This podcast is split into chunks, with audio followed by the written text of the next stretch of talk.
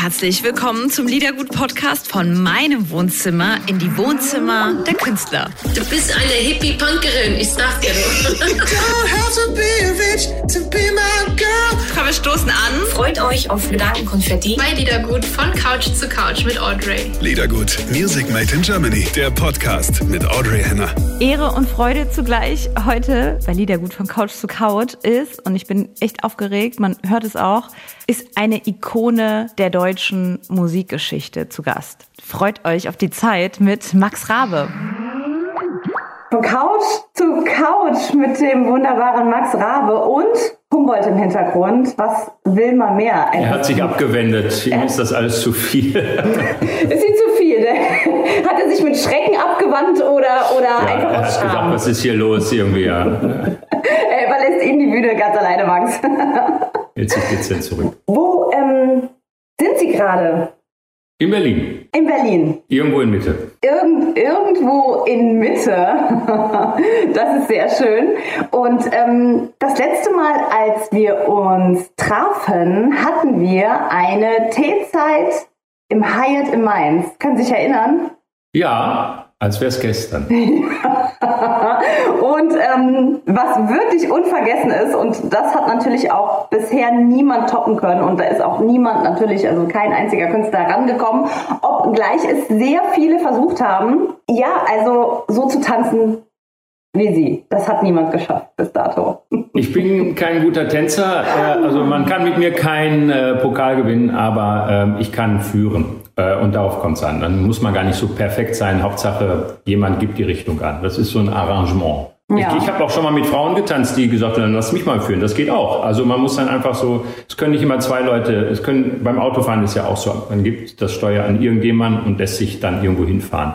Und so ist es beim Tanzen, beim Ta Paartanzen zumindest auch. Ja, man muss sich drauf einlassen. Und ähm, deswegen habe ich mich sehr gefreut, als äh, bekannt gegeben worden ist, dass das MTV Unplugged in Klärchens Ballhaus gedreht Ja. wird und aufgenommen wird. Ähm, das war ähm, die direkte Wahl oder das war der Wunsch.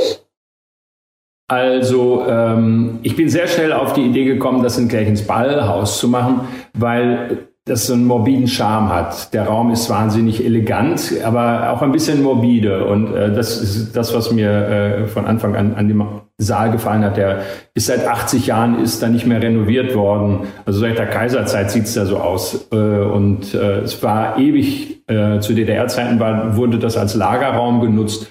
Und jetzt finden da auch Konzerte statt oder fanden Konzerte. Zurzeit wird renoviert. Der, Bewix, äh, der, der Be, äh, Besitzer hat gewechselt.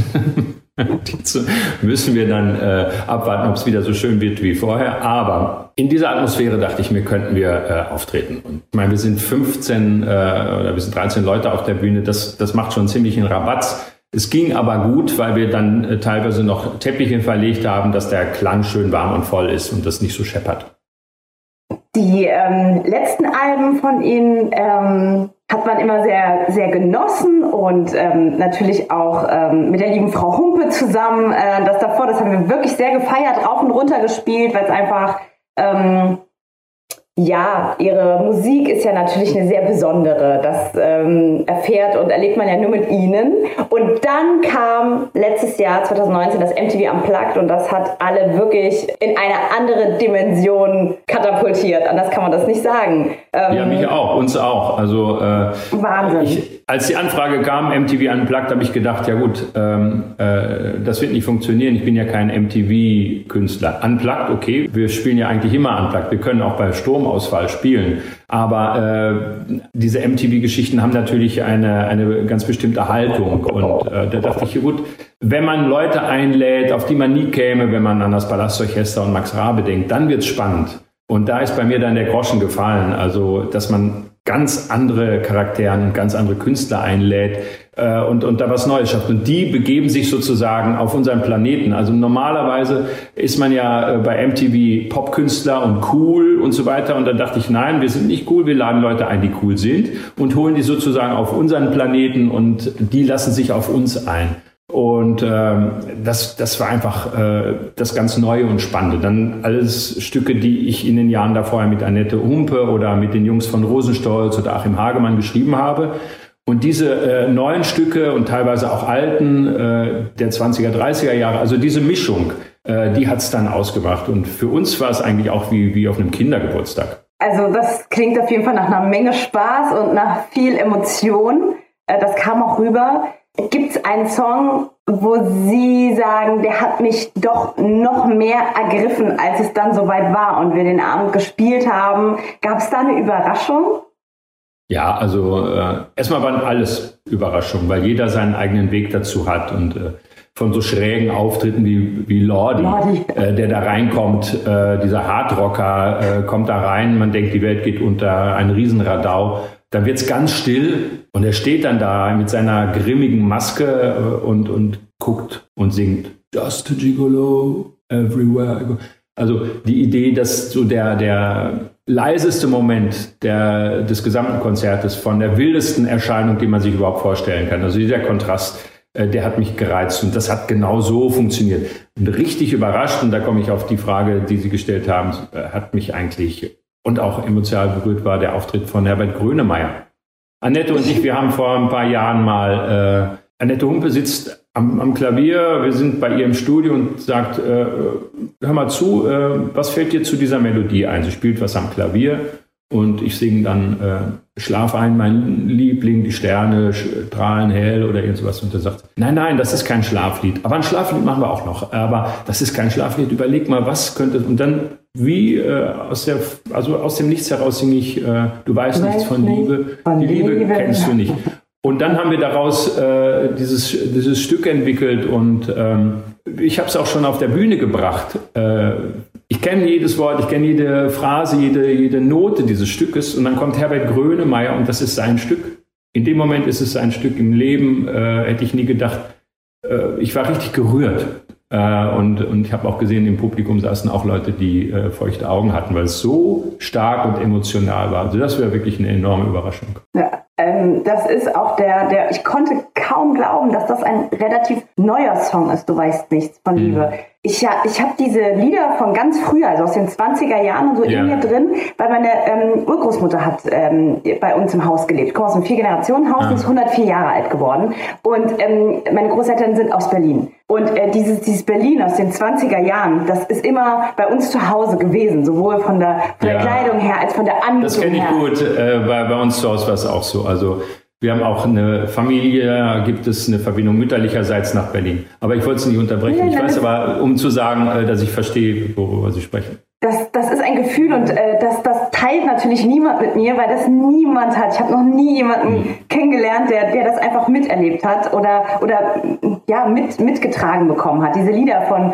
100 Jahren sind einfach in mir mhm. drin, diese, diese wunderschöne Anmutung. Teil ihrer Kindheit, ja. Ja, total. Und diesen Zauber. Und äh, sie ist ja mhm. tatsächlich erst gegangen, als sie schon richtig alt war. Ich glaube, ich war 29, als meine Urgroßmutter gestorben ist. Also wirklich lange, lange war sie, war sie bei mir.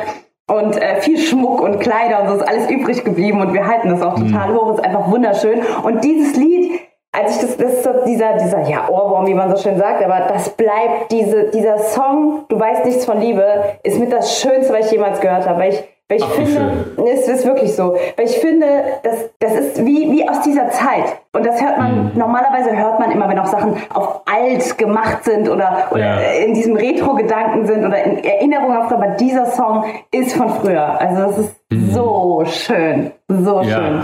Das, das ist das Geheimnis. Ähm, also ich habe ja schon sehr früh auch angefangen, äh, Stücke selber zu schreiben. Also äh, das fing an mit Kein Schwein ruft mich an. Und wenn man den Text nicht versteht, äh, dann könnte man denken, das Stück sei alt, aber durch den Text und Anrufbeantworter und diese Kraftausdrücke, da wird dann ganz schnell klar, äh, das kann ja nicht alt sein. Und es war aber immer so bei Rinderbahn oder Klon kann sich lohnen oder Kamen hab erbarmen. Das sind alles Stücke, die könnten theoretisch äh, rein musikalisch äh, auch in den 20er, 30er Jahren entstanden sein. Aber äh, das war mir dann auf die Dauer ähm, zu wenig. Ich dachte, wenn, dann muss man sozusagen diese Haltung zu Texten in die Gegenwart tragen. Und das geht nur, wenn man sich mit Menschen zusammentut, die Ahnung von Popmusik haben. Und da äh, war Annette Humpe natürlich die aller, aller, aller, allererste Wahl. Und die habe ich gefragt. Sie hat gesagt, ja, lass uns mal was ausprobieren. Dadurch entstand Küssen kann man nicht allein. Und so sind ganz viele Stücke entstanden. Meine Art äh, zu texten und, und zu interpretieren oder und auch musikalisch zu arbeiten. Mit so einer strengen Aufsicht von zum Beispiel Annette Humpe, die genau sagt, wie nein, so kannst du es heute nicht mehr formulieren. Man muss es anders machen. Äh, oder diese musikalische Phrase, die du dir da vorstellst, die wirkt heute zu altbacken oder so. Also äh, und so nähert man sich aneinander und schafft was ganz Neues und gleichzeitig was ganz Vertrautes. Also es ist äh, sozusagen ein, eine Fortsetzung der Tradition der 20er, 30er Jahre in die Gegenwart. Und so ist das später mit den anderen Leuten, mit denen ich zusammengearbeitet habe, auch gewesen, die sich dann ebenfalls auf mich eingelassen habe, so wie ich mich auf die eingelassen habe. Und dadurch ist was ganz Neues entstanden. Und ich kann mir gar nicht mehr vorstellen, Stücke ganz allein nur für mich zu schreiben. Das langweilt mich. Ich finde das spannend, dieses Ping-Pong-Spiel von Ideen. Hat die liebe Annette einen Lieblingssong aus dem MTV Unplugged, wo sie sagt, oh Max, das war, das, das ist, das ist das ist auch dieses, äh, äh, du weißt nichts von Liebe, äh, was dir ganz besonders gefällt. Und ich habe ja ähm, gesehen, wie die, das Publikum und wie die Leute, äh, also meine Kollegen auf der Bühne, die das Stück erkennen, reagiert haben. Und äh, das war, war wirklich toll. Diese Kraft, äh, die dahinter steht, diese Energie. Und ein, ein toller, also ich war ein, zwei Mal in seinen Konzerten, phänomenal. Und dann steht er da äh, in, in diesem doch überschaubaren Salon und, und spielt und singt äh, und, und lässt so sein, das Feuerwerk seine Begabung äh, starten. Das war phänomenal. Das ist sehr schön ausgedrückt. Das haben Sie beide gemeinsam, ähm, Herbert Grönemeyer und äh, Max Rabe für mich, wenn man. Ja, ich ähm, bin ja ähm, kein Feuerwerk. ein, äh, Zündkerze. Bei, ähm, es ist. Nee, ich komme, das ist jetzt Fishing Max, for Compliments. Nein, nein, Über, Max, ich, einfach drüber weggehen. Bei, bei Ihnen ist es eine Implosion. Es ist einfach. Okay. Vergiftete Komplimente 2020. nein, nein, nein, was ich. Sie, ah, aber Sie, Sie haben mich. Ja, eine komplette, ja, Sie sind eine komplette Implosion. ich finde es gut. Bitte drin lassen. Ich, nein, ich, ich liebe das. Toll. Ich finde es großartig. Sie haben mich aber unterbrochen, denn ich wollte sagen, was Sie und Herbert Grönemeyer gemeinsam haben. Man geht auf ein Konzert und ist wochenlang, halt das nach. Anders, natürlich ganz anders. Aber äh, ja. Herbert hat eine Lebenskraft, eine äh, Kraft. Er hat ähm, mir mal erzählt, als wir uns getroffen haben, wir kennen uns viele Jahre, aber ich irgendwie 16 oder so, das habe ich nie vergessen. Da sagte er mir, Miriam, ich war ein kleines Kind und ich habe geschrien vor Lachen. Die Nachbarn, ich war nicht zu bändigen. Die Nachbarn haben gedacht, irgendwie, die, die misshandeln mich oder so, weil ich geschrien habe vor Lachen.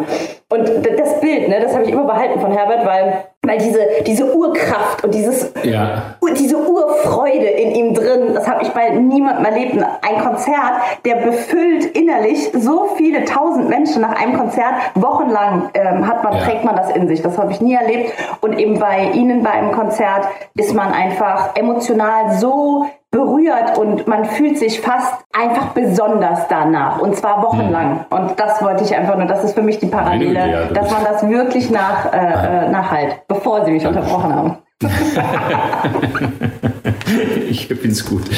Aber ähm, diese Musik, äh, ehrlich gesagt, ist dafür geschrieben worden, dass man die Leute aus der Realität reißt, für die Dauer des Stückes oder für die Dauer äh, eines Konzertes.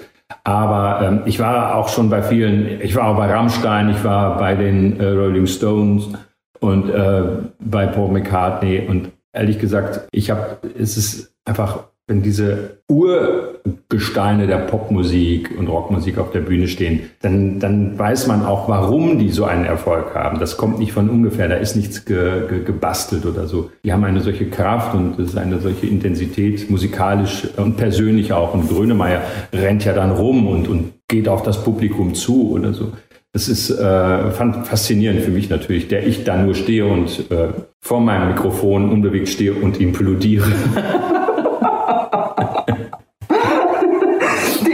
ja, implodiert. Und die, ich bin auch implodiert bei der aktuellen Single von ähm, mit Sammy Deluxe zusammen und Keno. Mhm. Meine Güte, das ist auch eines meiner Highlights.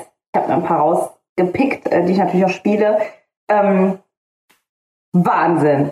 Weil das ist natürlich äh, etwas, was zunächst mal nicht zusammen funktionieren scheint. Ja, und ja. Und dann hört man das und sagt so, ja. Richtig. Ähm, jeder bleibt bei sich, jeder bleibt bei seinem Stil, keiner verbiegt sich äh, und man, man geht da einfach aufeinander zu. Ja, das, das finde ich auch. Äh, und ich schätze Semmelux so ohnehin, weil er, ich habe ja ein Faible für Texte. Und äh, er ist ein, ein großartiger Texter, sehr aktuell. Er gehört nicht zu diesen äh, Rappern, die in ihren dicken Autos sitzen und missmutig in die Kamera äh, grummeln, sondern er hat ja was zu erzählen, oft sehr gesellschaftskritisch und, äh, und das ist, ähm, das ist spannend. Wirklich spannend, wenn man dann so jemanden wie ihn hat, der ganz anders, äh, also so ein cooler Hund, der, der ganz anders funktioniert und der sagt, ja, ich bin dabei, ich möchte gerne äh, mitmachen und, und sagt dann im ersten Telefonat, verrückt, ich wollte dich ohnehin fragen, ob du auf meinem nächsten Album als Gast auftritt. Also erstaunlich, wie sich die Dinge da manchmal fügen. Äh, und natürlich war die Arbeit mit ihm fantastisch und sehr, sehr, sehr entspannt. War der Song direkt klar, welches wird mit ihm? Wir haben ein bisschen herum äh, philosophiert und was glaubst du denn, welches Stück könnte denn passend sein? Und ich habe ihm dann zwei, drei Vorschläge gemacht. Äh, ich wusste ja nicht, wie er jetzt ähm, daran geht, dass er vielleicht ein schnelles Stück entschleunigt oder ein, ein ruhiges Stück sozusagen anschiebt. Und er hat sich dann äh, für äh, den perfekten Moment entschieden, was ja perfekt, von Anfang an perfekt war, als ob es nur dafür geschrieben wurde. Ja, für den, für den guten Sammy Deluxe. Und diese, diese Geschichte wurde ja dann nochmal, also wir haben das aufgezeichnet in Klechens Ballhaus und dieses Material hat dann nochmal äh, ein ganz cooler DJ quasi auf links ge, äh, gebürstet, sodass das wieder, also auch mit, mit so, so ein Reggae äh, äh Gefühl bekommen, noch einen ganz anderen Charakter und, und Druck bekam. Ja. ja, ja. Das ist natürlich spannend, wenn dann äh, jemand von außen kommt und dann nochmal ganz neu äh, mit dem Material, was einem eigentlich vertraut scheint, äh, nochmal arbeitet und was Neues herstellt. Das war Keno, ne? Aus Berlin. Mhm, ja. Mhm. Wie ist er so? Ich kenne ihn, ich, ich kenne ihn nur. Ich habe ihn, nicht, kenn, hab ihn nicht kennengelernt. Okay. Ich kenne ihn natürlich als Namen, als Begriff und so. Aber ähm, wir haben nicht mal mehr miteinander telefoniert, aber er weiß, dass es, dass es mir gefällt. Und äh, ich meine, diese Leute haben ja auch zu tun irgendwie. Das ist ja eins von vielen Projekten, die sie dann machen oder so. Äh, aber ähm, ich weiß, dass es von vielen sehr geschätzt wird. Ich, weil Reggae äh, liegt ja eigentlich der Musik, die wir machen, nicht ganz. Sie ist ja auch sehr zurückgenommen, sehr, sehr, sehr gelassen und entspannt. Deswegen passt es eigentlich ganz gut, zumal bei, bei dieser Nummer, wie man jetzt hört. Ähm, ich war letztes Jahr beim äh, Radiopreis und das war so die Zeit, ähm, wo ich das, das Album rauf und runter gehört habe, also für mich privat. Und ähm, das war die Zeit, wo ich, weiß ich nicht, 30, 40 Mal hintereinander den Song mit der lieben, mit meiner lieben Lea gehört habe. Mein mhm. Gott, also das war auch unendlich bezaubernd. Das hatte so, der Song hatte so ein Suchtpotenzial, was sie daraus gemacht ja. hat. So was Reines, so was Schönes. Also ich war ganz verliebt. Das ist ja auch eine, eine tolle Erscheinung, wie sie dann da steht. Und äh, das war, war wirklich lustig. Das Stück habe ich ja in meinem aktuellen Programm. Guten Tag, liebes Glück. Äh, Guten Tag, liebes Glück. Äh, hab's rauf und runter, äh, Abend für Abend und kenne es.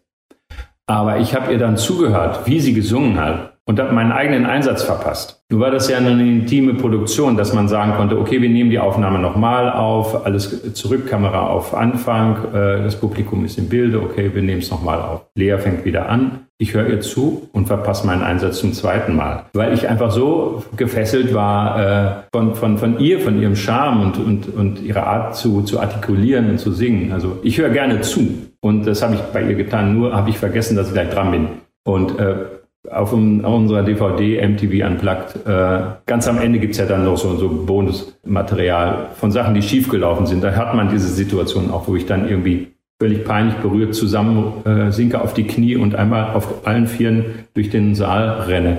Also, ähm, aber äh, das, kann, Ihnen, kann es sein, Herr Rabe, dass Ihnen auch mal was schief geht? Kann es sein, dass Sie sich mal vertun? Nein. Ja, selbstverständlich. Also jeder macht Fehler und äh, das war aber einer sehr, sehr lustiger, ein sehr lustiger Fehler. Schön. Für Sie und für mich im, und erst peinlich, aber dann auch lustig. Und für das Publikum bestimmt auch. Die haben bestimmt herzlich gelacht. Ja, ja, natürlich, ja. Ich habe noch einen Song hier stehen, den wir natürlich unbedingt spielen. Das ist der Song mit Namika. Küssen kann man nicht alleine. Ist natürlich der, der, wenn man an Max Rabe denkt, denkt man natürlich an Küssen kann man nicht alleine, das ist klar. Und den Song hat sich Namika geschnappt. Oder Hat wurde ihr sie, hat sie gleich gesagt, sie sagt, sie kennt das Stück äh, von ewig, äh, sie hat das früher sehr gern gehört, Kissen kann man nicht alleine und Namika hat sofort gesagt, irgendwie, das würde ich gerne äh, auf die Bühne bringen. Und dann haben wir uns da eine Version zu, zusammengelegt und ja, sie hat natürlich auch wieder äh, die, diese herrliche Ausstrahlung und diese, diese äh, ganz eigene lassive Art zu singen äh, und, und gerade wenn es so nach unten geht in die untere Lage, wird das sehr, sehr schön. Also ähm, ja, so haben wir uns dann die unterschiedlichsten Charakteren zusammengebeten. Wir ähm, treffen uns ja jetzt hier, diesmal nicht im, im Hyatt, sondern äh, sozusagen von, von Zimmer zu Zimmer äh, per FaceTime in dieser Zeit. Wie, ähm, wie ist es denn so ohne, ohne Publikum, ohne Auftritte? Beteiligen Sie sich viel an Social Media, Livestreams und sind Sie da voll, voll mit dabei? Oder wie, wie ist die Zeit jetzt für Sie? Es gibt viele Momente äh, und, und Anfragen. Ein paar Sachen können wir dann tatsächlich machen, wenn es irgendwie sich nicht beißt. Man muss ja dann immer wieder Rücksicht nehmen auf andere äh, Ideen und, und Pro Produktion. Aber das mache ich. Ich finde das auch spannend. Wir haben äh, jetzt für Rolling Stone Magazine äh, eine Aufzeichnung gemacht, die demnächst rauskommt. Äh, ich war bei Daniel Hope, äh, bei ihm zu Hause, Hope at Home, diese äh, Wohnzimmerkonzerte, die er gemacht hat. Äh, es gibt so äh, Projekte, ja. Ich merke aber, äh, also dann probe ich lieber. Aber ein Konzert aufzuführen ohne Publikum ist schräg. Also äh, dann, ich probe wirklich gern und ich sage ja, ich habe keine Lust mehr, allein Musik zu, äh, zu schreiben, Stücke zu schreiben. Äh, ich liebe das Hin und Her zwischen äh, den Kollegen, Ideen auszutauschen. Und ich probe auch gerne, wenn man was erarbeitet. Aber wenn dann was erarbeitet ist, ist es einfach so, man macht es fürs Publikum. Man möchte eine Resonanz haben. Man möchte da Leute, äh, damit Leute erfreuen, dass die dann auch darauf reagieren, wie Sie jetzt zum Beispiel was Nettes dazu sagen. Dann, oder es gibt Leute, die da äh, auch Kraft schöpfen, die sagen, ich habe eigentlich eine schlechte Zeit, aber wenn ich diese Musik höre, ähm, bin ich froh. Dann weiß man, wofür man das macht. Neben der ganzen Tatsache, dass, dass man natürlich auch Musik macht, weil man was mitteilen möchte. Das ist mir aber so gar nicht äh, klar geworden, wie jetzt in diesem Kontext, wenn man auf der Bühne steht und Musik macht, ist keiner da, dann kann ich auch zu Hause bleiben. Aber ähm, das hat ja eine, bestimmte ähm, na, äh, Aussage, um das Wort Message äh, mal zu vermeiden. Nämlich, dass man Leute, die zu Hause sind, äh, zu Hause bleiben sollen und müssen, ähm, erfreut mit einem Hauskonzert. Aber was ich gemerkt habe, und das habe ich schon gesagt, ohne Publikum macht es keinen Spaß. Das ist, das ist wohl wahr. Und organisatorisch seid ihr jetzt alle im Team schon in der Planung und habt alles auf 2021 verschoben? Oder wie geht das Max-Rabe-Team damit um? Auch mit den Musikern, Ja, das es- Palastorchester und so. Ja. Wie geht's denn? Also äh, es ist natürlich bitter.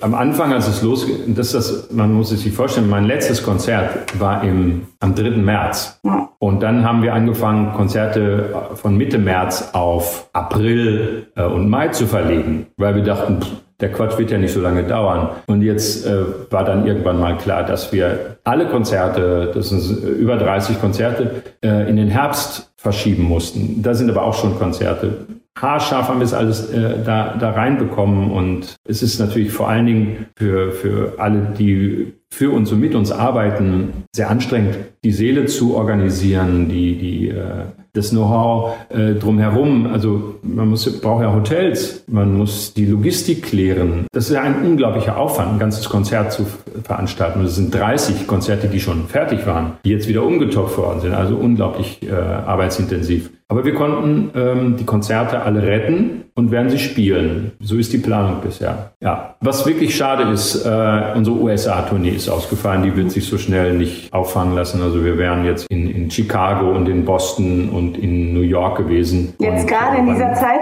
ja, ist äh, so um, äh, nach Ostern. Und das ist weg. Also das ist wirklich schade. Mal schauen, ob wir da äh, ähm, 22 oder 23 versuchen noch hinzukommen. Aber so einfach kommt man nicht in die Carnegie Hall. Da kann man nicht einfach klopfen und sagen, hallo, da bin ich. Und dann sagen, ja, kommen Sie doch nächste Woche. Nein, so ist das nicht. Und so ist es eben äh, wahrscheinlich schwer, das nochmal aufzubauen. Aber äh, die Konzerte in Europa, also in Deutschland und Österreich, die können wir alle retten. Das ist gut. Wenn ähm, die Karten bleiben ja bestimmt alle auch behalten Die ihre Karten Gültigkeit. bleiben, äh, behalten ihre Gültigkeit. Und wer Bedenken hat, äh, der bekommt sein Geld selbstverständlich zurück. Aber ich denke, dass im Herbst die Sache sicherer und klarer sein wird. Haben Sie in der Zeit viel gekocht zu Hause? Ja, ich habe ein besonderes, ein, ein besonderes Verhältnis zu Nudeln aufgebaut. Aber auch äh, andere Sachen, also äh, doch. Ähm, ich musste sehr viel kochen. Aber wie gesagt, hier in Berlin in Mitte kriegt man auch, das ist ganz toll, geht man einfach äh, und, und kann sich ein, ein Schnitzel oder äh, was Japanisches oder Asiatisches irgendwie einfach bestellen und dann abholen. Also ich lasse nichts liefern, das ist ja alles fußläufig, hole mir das einfach dann ab und dann kann man zu Hause sitzen und essen. Geht auch. Verraten Sie uns noch Ihren Lieblingsdrink. Haben Sie, hat sich also generell die Frage, ähm, weil mir das sehr viele erzählt haben, dass sich doch der Alkoholkonsum ähm, ein bisschen gesteigert hat in dieser Zeit. Wie sah das bei Ihnen aus? Also, äh, ich habe.